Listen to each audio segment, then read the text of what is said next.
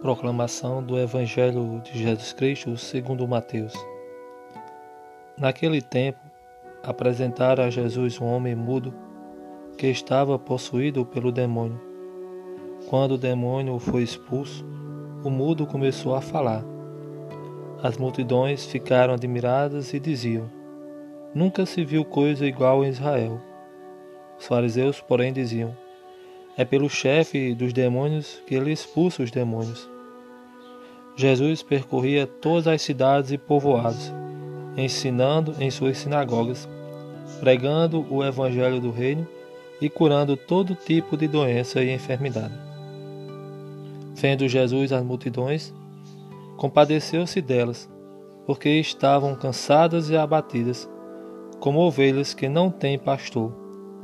Então disse a seus discípulos: A messe é grande, mas os trabalhadores são poucos. Pedi, pois, ao dono da messe que envie trabalhadores para a sua colheita. Palavra da salvação. Glória a vós, Senhor.